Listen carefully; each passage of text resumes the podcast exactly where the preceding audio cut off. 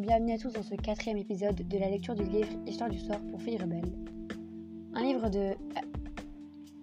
Un livre de Elena Favilli et Francesca Cavallo.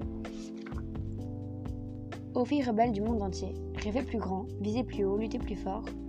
Et dans le doute, rappelez-vous, vous avez raison. Alicia Alonso, ballerine.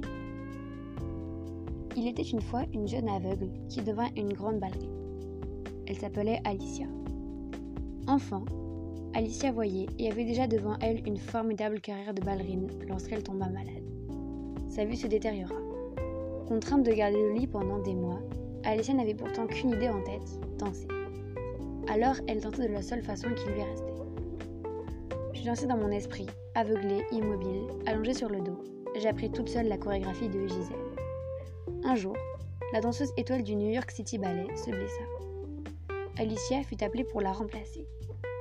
Elle était déjà partie en aveugle, mais comment refuser? Il s'agissait du rôle de Gisèle.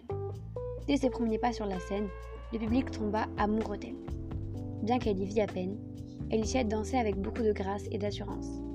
Elle avait appris à ses partenaires à se tenir exactement au bon endroit, au bon moment.